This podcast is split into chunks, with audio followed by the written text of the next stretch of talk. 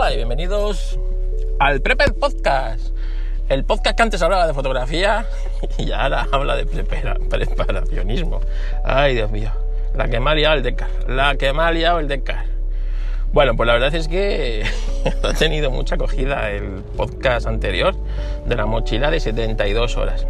Tanto que, bueno, pues vamos a hacer una segunda parte con Decar que se apunta y no sé si alguien más dijo que quería apuntarse, Rubén o algo así. Así que bueno, yo encantado para aprender. La verdad es que me ha sorprendido la acogida que ha tenido el podcast este. Sí, sí, la verdad es que sí, me ha sorprendido.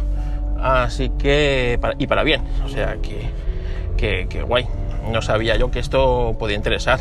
Ahora os digo yo que esto es una cosa que cada uno lleva su tarita adentro. Y yo como que tengo muchas taritas, pues esta era una más, una más, una de las más. Bueno, entonces este podcast va a ser, no va a ser esta segunda parte, ya la haremos, pero quiero aclarar conceptos. Quiero aclarar conceptos que seguro que eh, personas que no, eh, bueno, pues que acabéis de llegar a este mundo o os acabéis de interesar o a raíz de la pandemia, es cierto que a raíz de la pandemia hay un poco más de eh, preocupación por esto, pues os, os preguntáis, ¿vale? Entonces, esto, lo que, lo de tener una mochila 72 horas preparada y tal, no sé qué, esto no es supervivencia, ni esto se llama eh, preparacionismo o prepper, ¿vale? Con dos P's, yo a veces lo pongo con una. Prepper, en el mundillo. Entonces, si tú metes en YouTube prepper, te van a salir un montón de, de canales que realmente se dedican a esto del preparacionismo, que no es otra cosa que estar preparado ante una cosa ante una cosa, ante una contingencia de estas. Y como os dije en el podcast y me vuelvo a repetir, cada uno lo tiene que adaptar a sus circunstancias eh, físicas y circunstancias eh, de, donde, donde, se encuentre. No es lo mismo hacerlo en, en, una ciudad, que en un entorno rural, que en un, que en un desierto, que en una montaña, que en una selva. Entonces eso ya cada uno eh, tiene que acoplarlo, aunque siempre hay elementos comunes.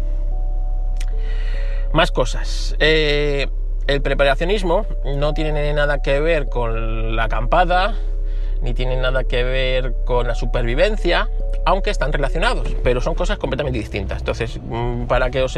a ver si os entendéis. Eh, esto es, es muy fácil. Cuando tú tienes un barco, tienes un barco, ¿no? Tienes un barquito velero, el que os pongáis, ¿vale? Que por cierto, no se me ocurre cosa más rollo que tener un barco. O sea, una de esas cosas que no me, no me atrae nada. Pero bueno, imagínate, tú tienes un barco, un barquito, un barquito, y ese barquito, pues te vas a. Dices, uy, qué, qué día más bonito hay. Me cojo me cojo a mi chica y me voy con el barquito de una calita a otra calita a otra calita, ¿vale? Eso sería la acampada, lo equivalente a la acampada, ¿vale? Pues eso sería, eh, pues eso, pues una acampada, irte un día a acampar tranquilamente con tu familia, el perro y tal, ya sea de camping, acampada libre sabemos que no es posible, o sea que te vayas tú en plan el último superviviente a acampar en mitad del monte sin que se entere nadie. Muy importante, esto siempre los que practicamos el preparacionismo, eh, estas cosas, tienes que dejarlo todo como si no hubiera pasado nada. Es decir, si has hecho fuego, tienes que enterrar los, los rescoldos, aparte de apagarlos. Eh, si has movido hojas o tal, o sea, que todo, cuando tú te vayas, no parezca que allí haya pasado nadie. Es súper importante.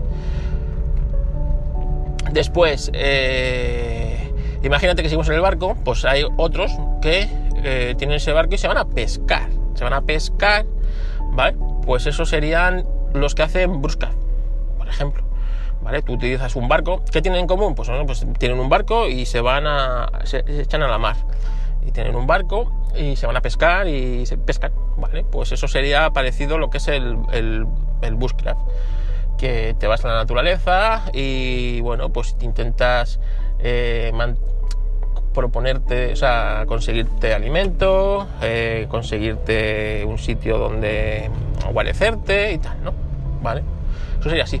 Pero imagínate que cualquiera de los otros dos ejemplos que te he puesto con el barquito, de repente se hunde, se hunde el barco. Se hunde el barco, tienes que echarte, tienes que echarte a un bote y aparecer en una isla desierta o esperar a que te rescaten en un bote durante semanas, ¿vale? Eso sería la supervivencia, ¿vale? Eso sería el equivalente a la supervivencia. ¿Qué es lo que pasa? Que esto de la supervivencia, eh, porque imagínate, cualquiera de esos dos otros ejemplos, el que te vas en tu barco a pasar el día o el que te vas en tu barco a pescar porque eres pescador, eh, en ninguno de los dos casos su idea era hundirse ese, día, por un golpe de mar o por lo que sea, una vía de agua o la razón que sea, pero se han hundido, ¿vale? Bueno, pues esa contingencia tú la puedes ensayar, la puedes prever y la puedes practicar. Eso sería lo que es el preparacionismo, ¿vale? El preparar esa contingencia por si se diera el caso que sucede, eh, tenerla, digamos, ensayada, ensayada o prevista y que esta contingencia pues sea lo menos posible, lo menos dañina o menos traumática posible, ¿vale? ¿Cuál es la diferencia? Pues entre una persona que no lo prevé o no lo prepara y una que sí lo hace, pues tiene más posibilidades de salir con éxito la que lo ha preparado, lo ha estudiado y ha tenido cierto eh, grado de, eh, de prevención, precaución y de actuación que una persona que no. Por ejemplo, imagínate que sucede, como os he dicho, cualquier catástrofe natural en tu zona, pues un terremoto. Yo creo que nadie en ningún punto del mundo estamos exentos de que un terremoto nos la líe. ¿vale? Pues imagínate un terremoto.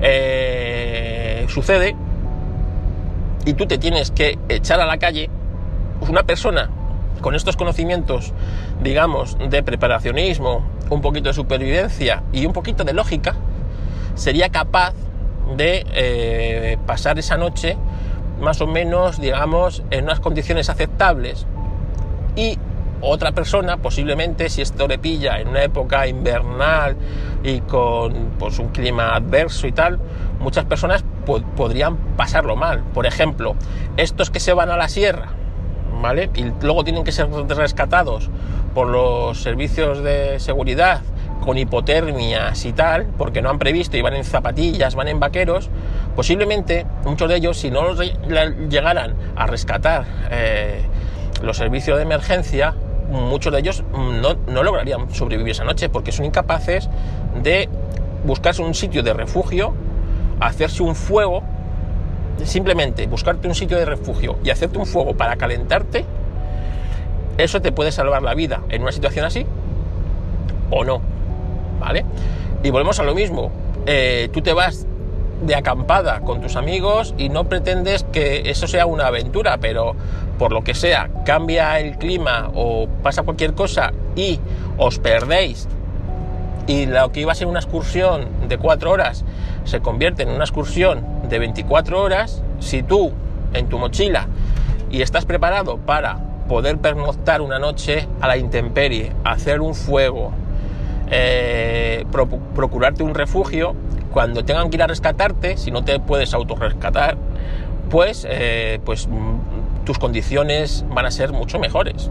Pues porque sí, porque a lo mejor eh, tú eres consciente de que, imagínate, una manera muy fácil de perderse en el campo es con la niebla. La niebla lo distorsiona todo. Y a lo mejor tú crees que vas por un camino y vas por otro. Y cuando te quieres dar cuenta, pues llevas una hora andando en dirección opuesta o no sabes ni dónde a la que tú creías. Bueno, pues eh, como no sabes dónde estás, no sabes dónde tal, pues a lo mejor es tan fácil como esperar a que pase la niebla. Y a lo mejor te toca esperar toda la noche y parte del día anterior. Pues bueno, pues te buscas un lugar donde guarecerte y refugiarte, te haces un fuego y bueno, pues puedes estar o, o tienes que pedir ayuda. Bueno, pues mientras llega esa ayuda, te encuentran, te localizan, tú coges y te buscas un, lugar de refugio, te haces un fuego, te calientas. El fuego es muy importante no solo para comer, para calentarte. Imagínate una noche como estas de invierno en la que la temperatura está en 0 grados o se aproxima mucho a 0 grados o, estos días con la ola de frío que han ha estado bastantes grados por debajo de cero, si tú no eres capaz de hacer un fuego para calentarte, tus posibilidades de supervivencia pues se van reduciendo por hipotermias y por, bueno, pues eso. Entonces, eh, ahí está. Y que también, seamos serios, o sea, estás cansado. Mm, estar moviéndote todo el día, pues llega un momento en el que el cuerpo se rinde, se para, se enfría, pierde calor y estás en una situación comprometida. Entonces, por eso os digo, el preparacionismo es prever estas cosas y una vez que las preveas, practicarlas, incluso si puedes ponerlas en práctica, porque una cosa es la teoría y otra cosa es la práctica. Entonces, eh, está muy bien saber cómo hacer un fuego, pero si no te pones, pues nunca vas a saber si lo estás haciendo bien, lo estás haciendo mal, si sabes utilizar, por ejemplo, un ferrocerio o, bueno, tienes que secar o entonces para esas cosas es importante, como os digo, el coger y practicarlo o ponerlo en práctica. ¿Cómo se pone en práctica? Bueno, pues en salidas de acampada, en, bueno, pues en irte un día al campo y ver cómo funciona tu hornillo. Por ejemplo, te has comprado un hornillo de leña, pues bueno, pues interesante saber cómo funciona el hornillo, por ejemplo. Que te has comprado una que tienes una cantimplora con un cacillo y un hornillo para calentar el agua. Bueno, pues es interesante saber a ver cómo puedo yo eh, usar ese hornillo con eh, palitos, con leña, con pastillas de encendido, de mil cosas para poder calentar ese agua y hacer un fuego. Entonces esas cosas se van practicando. El tema del material. El tema del material es, digamos, para mí es importante, pero es secundario. Es secundario porque eh, realmente esto del preparacionismo es una cosa, digamos, moderna de aquí en España, una cosa así un poco rara, como dijimos en, en otras partes, en otros países como Estados Unidos, esto se lleva practicando desde la época de desde la época que, que se fundó Estados Unidos, ¿no? con la conquista del oeste y estas cosas, y luego pues con sus grupos de Boy Scout, donde todos los niños siempre pues en los campamentos de Scout han aprendido desde cazar ardillas hasta hacer nudos, a orientarse en el bosque, a seguir las señales que hay en el bosque de los caminos y estas cosas. Aquí, como os digo, es más difícil, pero también cualquier persona que haya vivido, se haya criado o viva en un ámbito rural, que cada vez se van perdiendo más, estas cosas las tiene, las tiene ya hechas, interiorizadas. Es decir, el prever alimentos para meses, eh, normalmente en los sitios rurales, es una cosa que se ha hecho de toda la vida, porque antiguamente, y cuando me refiero a antiguamente, me refiero a hace 50, 60, 70 años, tampoco tanto, el, por ejemplo, mi madre, mi madre nació en un pueblo perdido de Aragón, Aragón y concretamente de Zaragoza. Y Zaragoza es la provincia más grande de toda España. Y las distancias que había entre este, este, esta aldea, casi, digamos, al siguiente pueblo un poco más habitado, eh, eran de veintitantos kilómetros. Veintitantos kilómetros, por un lado, por montaña y por otro lado, por desierto. ¿Vale? O sea, eh, cualquiera de los dos pueblos, a la derecha o a la izquierda, eran, eh, si te salías del pueblo a la derecha, tenías montaña. Y si salías del pueblo a la izquierda, tenías un desierto. En cualquiera de los dos casos tenías que cruzar 25 kilómetros. Pues antiguamente hacer 25 kilómetros era una jornada.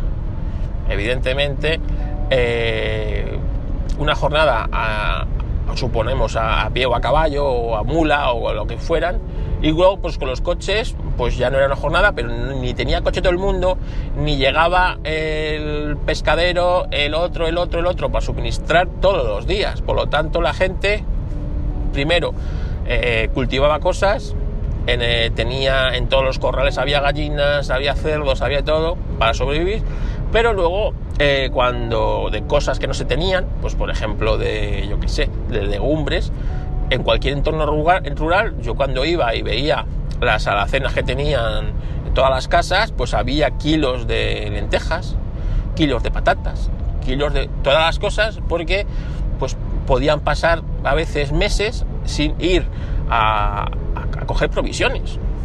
Entonces, por eso os digo que estas cosas, igual que lo de estar en contacto con la naturaleza, en las ciudades es muy difícil estar en contacto con la naturaleza, pero en un entorno rural, pues el, cazar, el, hacer fuego, lo tienen desde que han nacido.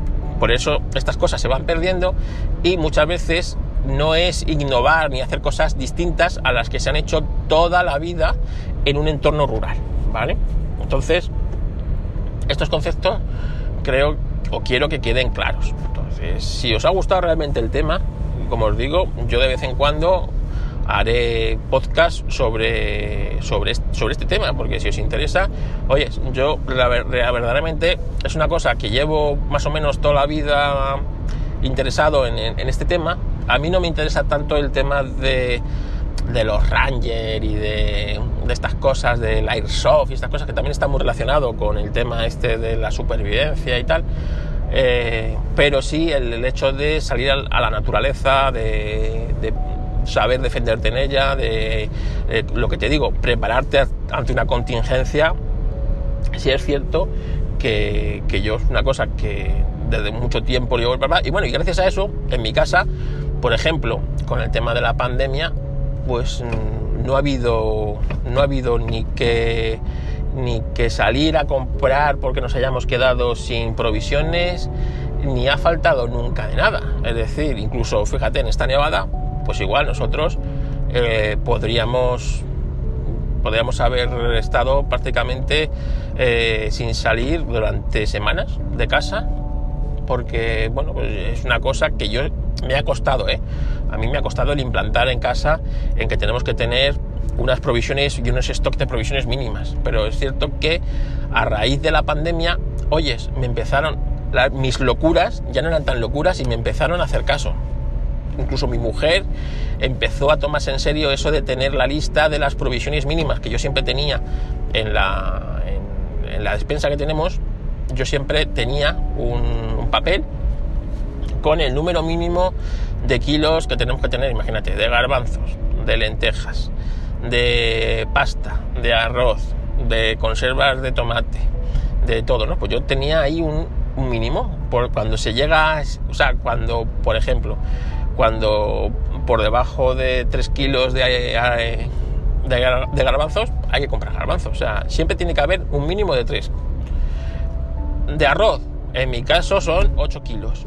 O sea, si por debajo de 8 kilos de arroz falta arroz, pues hay que comprar, hay que comprar, es así. Entonces, eh, siempre era como una locura, siempre aquí, pero oye, llegó la pandemia y me acuerdo perfectamente cuando Decar ya estuvo avisando durante un tiempo antes, yo en el momento que vi lo del doctor Cavadas me empecé a, alarmar, pero yo recuerdo la semana antes de que nos, que nos confinaran, eh, volviendo de un trabajo que teníamos que hacer en, me acuerdo, en, en Ciudad Real, me acuerdo perfectamente. Eh, tuvimos que ir a fotografiar en una empresa y yo pues, me acuerdo perfectamente porque fue el último trabajo así que, hice. Y me acuerdo que fue la semana que nos confinaron, debía ser sobre el 10 de marzo, por ahí. Y volvimos y me acuerdo que esa noche íbamos a hacer pizza y me dijo mi mujer, pues para en el Mercadona que voy a comprar una Coca-Cola. Ahí va, venga, pues. Y según llegamos a casa, que nos pilla de paso, pasé por el Mercadona, esperé, la estaba esperando yo en el coche porque entró ella y salió y me dije, entra, entra, que vas a fliparlo, vas a flipar de cómo está Mercadona, entra, entra. Y entré y recuerdo que estaban las estanterías vacías y eran las 4 o 5 de la tarde, o sea, las estanterías vacías de todo. Y además, eh, además de cosas totalmente absurdas, es decir, no quedaba nada de productos perecederos cuando realmente lo que tienes que eh, procurarte son productos no perecederos. Las legumbres, la pasta, los arroces, harina. O sea, si tú tienes harina y huevos, eh, es una cosa que con eso puedes hacer de todo. Te puedes hacer bizcochos, te puedes hacer pasta, te puedes hacer, o sea, con harina y huevos te puedes hacer de todo. Puedes sobrevivir perfectamente un montón de tiempo. Así que no sé qué le pasaba a ese. Iba peleándose con otro, tocando el claxon. Pero bueno. El, hecho es que si tú eh, tienes una serie de cosas, de productos, pues faltaba, o sea, toda la carne, no quedaba nada.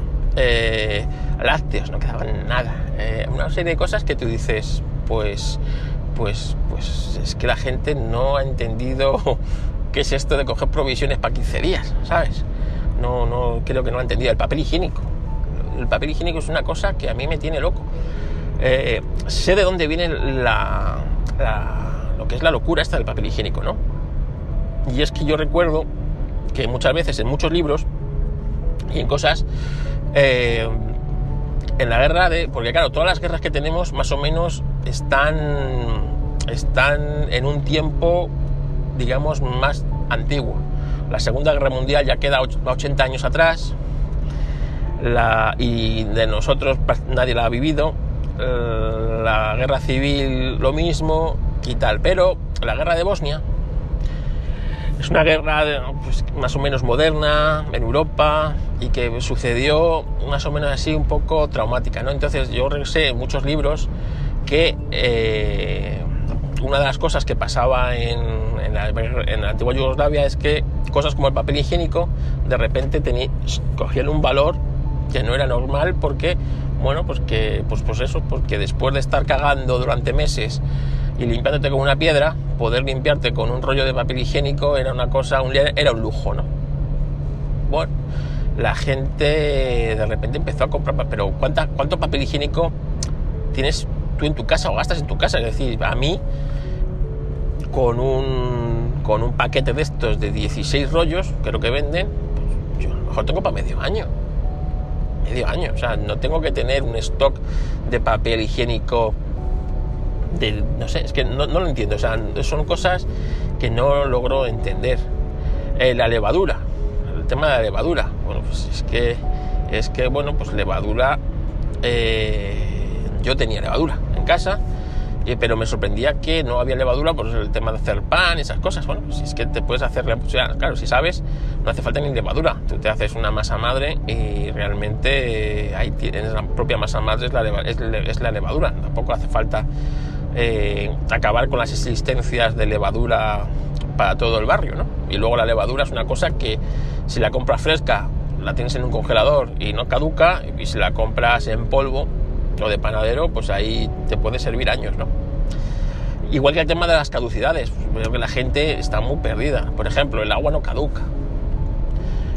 Eh, si bien es cierto que todos los productos alimenticios que se venden tienen que tener una fecha de caducidad por norma, aunque no caduquen. Por ejemplo, el agua, si no le da la luz y tú la mantienes en, pues, en un envase de plástico, eh, pues en sitio oscuro, tranquilamente, te puede durar años. Años. ¿Vale? Más de lo que posiblemente vayas a durar tú. Entonces, en casa, igual que el tener garrafas de agua en casa. Yo en casa tengo aproximadamente unas, unos 100 litros de agua en garrafas garrafas de estas de, de 10 litros, pues yo puedo tener a lo mejor 100 litros de agua. 100 litros de agua, ¿por qué? Porque bueno, se va el agua y fíjate, este año pasado hemos estado pues, en una avería en la urbanización en la que vivo, se, se surte de una bomba que da presión a toda la urbanización. Pues el motor de esa bomba, ya os recuerdo, en junio cascó. Cascó el, el motor y nos estuvimos pues desde un jueves hasta un martes sin agua. Bueno, pues la verdad es que en mi casa no había problema de beber agua ni de cocinar con agua, porque claro, el agua dices para beber, bueno, pero para hacerte cualquier comida también muchas veces necesitas agua, para hacerte un guiso, para hacer un montón de cosas, agua. Para lavar los cacharros, para lavarte los dientes, aparte de para beber, bueno, para beber, bueno, pues bebes cerveza, yo qué sé. Pero el agua es fundamental, pero por ejemplo para, para, para tirar la cadena, pues evidentemente eh, era un problema bueno, pues eh, yo con un cubo y con agua de la piscina, pues iba, iba sorteando el tema. El coñazo era meter el cubo de 30, de 30 litros de agua para, para el, pues, meterlo por la casa sin salpicar y sin liarla, ¿no? pero el hecho es ese. Igual que con un, con un cazo, y mi, y mi mujer, que no tires el cubo entero, puñetas, usa un cazo y tiras para lo que haga falta el, agua. No, que no es por gastar o no gastar agua, es por no meter 30 kilos de agua que pesan un montón y sobre todo que, llevarlo a pulso, los 30 kilos, pues pues eso, cuando pasa por casa, cuidado, ves que me vas a manchar el suelo del salón, cuidado con la alfombra no sé qué, cuidado no sé qué, y ya está. Pues eso es así. Eh, más cosas que mucha gente no sabe, el aceite, el aceite tampoco caduca. Tú el aceite de oliva lo puedes tener años, años, años. Las conservas, las conservas en aceite pasa lo mismo. Si, si si el bote está bien, digamos, no tiene abolladura, no tiene óxidos y tal, o sea, eh, yo te puedo decir que, que- se que se han comido conservas, o sea, se han comido conservas que han encontrado de la guerra civil que estaban en buen estado. O sea, eh, imaginaros eh, si, si puede aguantar que eso. O sea, que realmente eh, lo de la fecha de caducidad, para muchas cosas, sí es cierto que tiene una fecha, pero para otras no. El azúcar pasa lo mismo. Si tú la mantienes en un sitio lejos de la humedad, puede poner la fecha de caducidad que quiera. No caduca. La sal no caduca nunca. Nunca caduca la sal. Nunca. ¿Vale? Porque para empezar, la sal que estás consumiendo puede tener mil años, miles de años. ¿Vale? Entonces, no caduca. Eh, más cosas. Saber embotar cosas. Hacer conservas, hacerte tus conservas, pues también es una cosa importante. Cuando, yo qué sé, imagínate, en el supermercado, vamos a lo mismo, eh, pasas por la tienda y ves que están los tomates en oferta, en oferta, porque evidentemente esto se hacía cuando tú tenías una cosecha de tomates y tenías un exceso de tomates que no eras capaz ni de consumir, ni de vender, ni nada. Entonces cogías y los, los embotabas. Bueno, pues saber hacer conservas es muy, pues también. Entonces, hoy día, ¿cómo se puede aprovechar esto? Es muy fácil. Eh, Tú vas a, y vas al súper o pasas por la tienda y ves que están en oferta los tomates a, a un euro porque, porque están muy maduros y los tienen que vender, compras y luego esos tomates haces conservas con ellos. Es, sencillo, pues saber hacer eso, cosa que en cualquier casa de hace, digamos, 40 años para atrás se sabía hacer. Hoy día, pues estas cosas se han perdido. Igual que los recipientes, pues yo voy aprovechando muchos recipientes. A mi mujer siempre, o sea, tengo que una lucha para que no me lo vayan tirando. O sea, de, de latas de cajas de galletas, eh, botes de cristal y tal, porque a mí me gusta guardar esas cosas. Porque nunca sé cuándo las voy a necesitar. Y muchas veces créeme que se necesitan. Se necesitan y luego, ah, pues mi- menos mal que esto guardaste. Bueno, pues sí, ya está. Como os digo, os dije en el podcast, yo los botes de, coca, de colacao, botes estos de mayonesa, la de, que se consume en mi casa muchas veces es de Mercadona, que son, vienen un bote de plástico transparente que, oye, pues está muy bien, ¿sabes? Tienen una tapa más o menos hermética, pues ahí, puedes guardar eh, muchas cosas.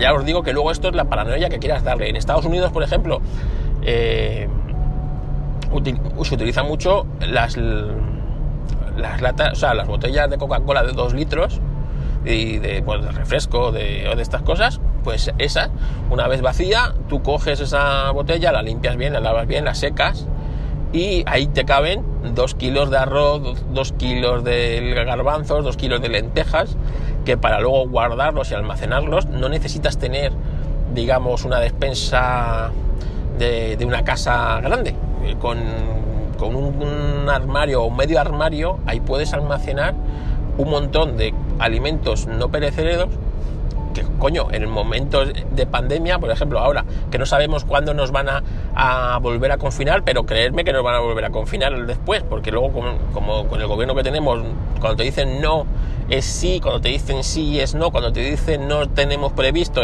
pues te puedes prever que en cualquier momento te va a pasar, bueno, pues ahora mismo pues, es muy útil, es muy útil el tener, pues ya te digo, mínimo, un mínimo de cosas. En una, una familia normal de cuatro personas, pues tener 5 o 6 kilos de harina, 5 o 6 kilos de pasta, 5 o 6 kilos de arroz, 5 o 6 kilos de garbanzo, de legumbre, pues bueno, pues te va a permitir el todos los días pues tener una alimentación variada de legumbres, de pasta, de no sé qué, y luego combinado con los congeladores del día que hoy tenemos, pues puedes tener eh, carne congelada y tal, no te hace falta salir a comprar a lo mejor en semanas y, aguantar en tu casa tranquilamente o sin tener que visitar lugares conflictivos como son los supermercados y estas cosas para pues contagiarte de una enfermedad o evitar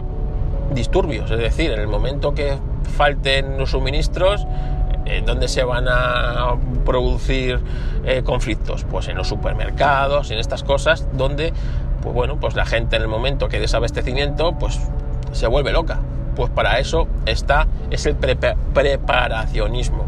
Y luego ya os digo, cada uno lo lleva a su límite, eh, o a su límite o a su tara. En Estados Unidos, pues el que vive, imagínate, en, Cincinnati, yo conozco la zona de Ohio, Cincinnati, pues hay sitios de Cincinnati que están a tomar por culo unos de otros y allí sí que no hay no hay montañas, no hay, hay una serie de cosas, entonces pues muchas veces las personas en su propia casa se hacen refugios, refugios, refugios para pasar meses, incluso años. Pues bueno, pues se hacen un refugio y, tal, ¿sabes? En ese refugio, aparte de tener alimentos y víveres para ese tiempo, pues se procuran sus sus comodidades. Bueno, pues eso va en cada uno. Evidentemente en Estados Unidos, como os digo, pues siempre están que les puedan invadir los rusos, los chinos, una, una bomba nuclear, unos misiles nucleares o una, una crisis de múltiple, de múltiple índole. Bueno, pues ya está. Eh, en mi caso, por ejemplo, yo, como os digo, vivo en una zona bastante rodeada de campo, por un lado y de bosque. Y yo para llegar de un sitio a de una localidad a otra tengo que cruzar pues un monte, un campo y tal.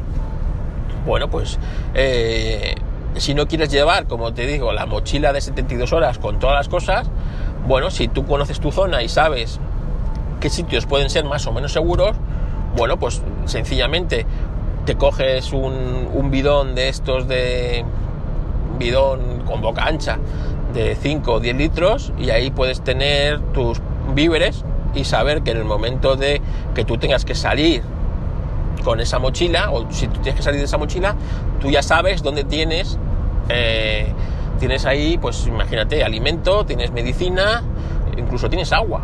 Por ejemplo, si imagínate que tú vives en una zona donde es muy difícil conseguir agua y tú no quieres ir eh, cargado con un montón de, litros de agua, pues, eh, pues y sabes, tú pues los, los, vas, te los vas escondiendo en el camino. Y puedes tener en algún sitio perdido de, de donde tú vivas, enterrado como como te digo, pues enterrados litros de agua en unas en garrafas o en, o en, en, pequeños depósitos y, ya está. Y tú sabes que allí tienes tu agua o tienes tus, tus víveres. Es así. ¿Que, no pasa nada. Bueno, pues mira, de vez en cuando vas allí, ves si sigue el agua, ves cuánto tiempo te puede durar, cuánto tiempo puedes aguantar sin que eh, tengas que, ir a revisarlo.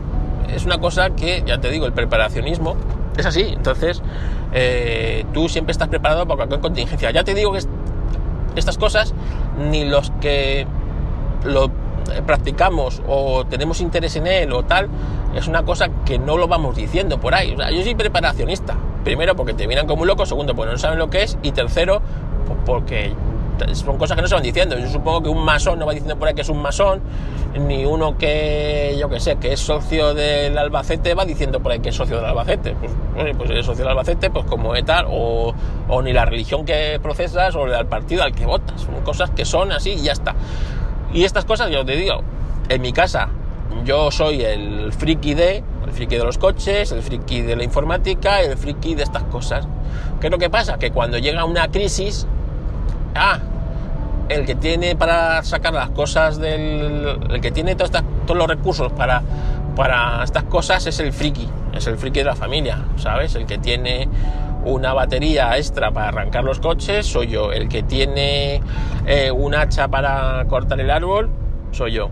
El que tiene los alimentos previstos para no tener que salir a comprarlos, soy yo. ¿Vale? Entonces, después de esta, digamos, pandemia, mis, eh, mis predicaciones pues ahora mismo son más escuchadas que antes. Y ya os digo yo que mi mujer, entre otras cosas, pues mira, está, con esta nevada estaba tan tranquila porque sabía que en casa teníamos absolutamente de todo. Cuando antes, en casa, pues prácticamente había que salir a comprar cada dos o tres días porque la nevera, pues, pues eso, eso, iba al día más o menos las cosas, porque total, si vivimos a un kilómetro del Mercadona, ¿sabes?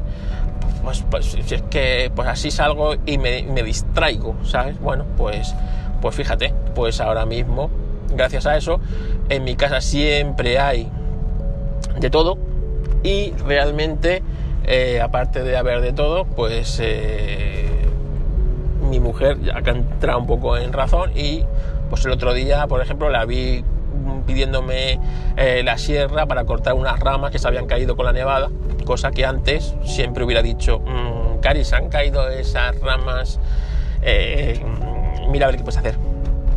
Así que poco a poco ya os digo que y a base de, pues eso, pues si no hubiera habido esta pandemia, seguiría siendo igual, ¿sabes? Seguiría siendo yo el loco de que no entienden por qué tengo ese afán por acaparar cosas. Así que eso es el preparacionismo. Bueno, espero que os haya quedado claro.